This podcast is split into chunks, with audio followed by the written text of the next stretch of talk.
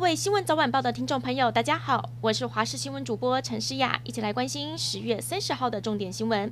首先来关心天气，周末还是受到了东北风的影响，北部还有东半部的天气比较不稳定，容易下雨。温度方面，清晨最低温出现在云林的湖尾，只有十八点一度，但是比前几天稍微回升一些。至于未来几天的天气形态变化不大，在下个星期三之前，主要还是受到了东北风的影响，迎风面的北部和东半部雨势比较明显，不过中南部不受到影响。南部白天的高温甚至有三十度左右，但是早晚的低温只有二十一度，日夜温差大，要适时添加衣物了。从下个星期四开始，逐渐转为东南风，气温回升，降雨的范围也会缩小一点。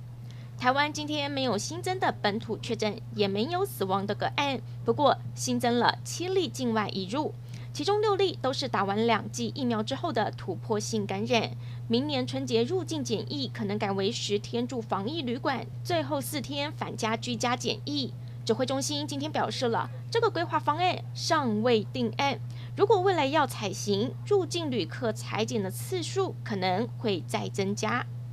反莱猪进口、珍爱早教等四项公投案即将在十二月十八号登场。民进党从上到下全台总动员举办公投说明会，星期六第一场就在早教所在地桃园。总统蔡英文跟行政院长苏贞昌都出席，呼吁民众通通投下不同意票。而国民党主席朱立伦则在全代会上誓师，下一步将走上街头宣讲，和执政党正面对决。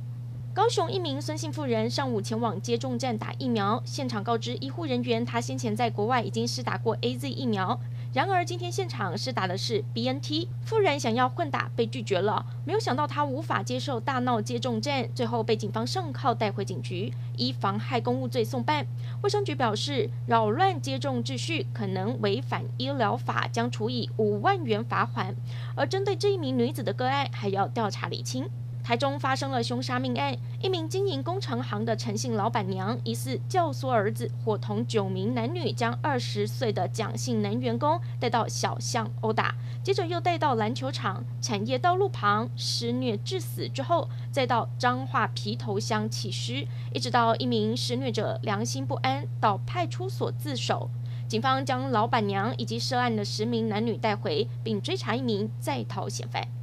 国民党主席朱立伦今天在全代会上补宣誓就职，同时公布了三位新任副主席的人事，分别为前智库副董事长连胜文、嘉义市长黄敏惠和陆委会前主委夏立言。不过上午朱立伦出席全代会前谈到两岸政策，却一时口误了，将反对一国两制说成了反对九二共识。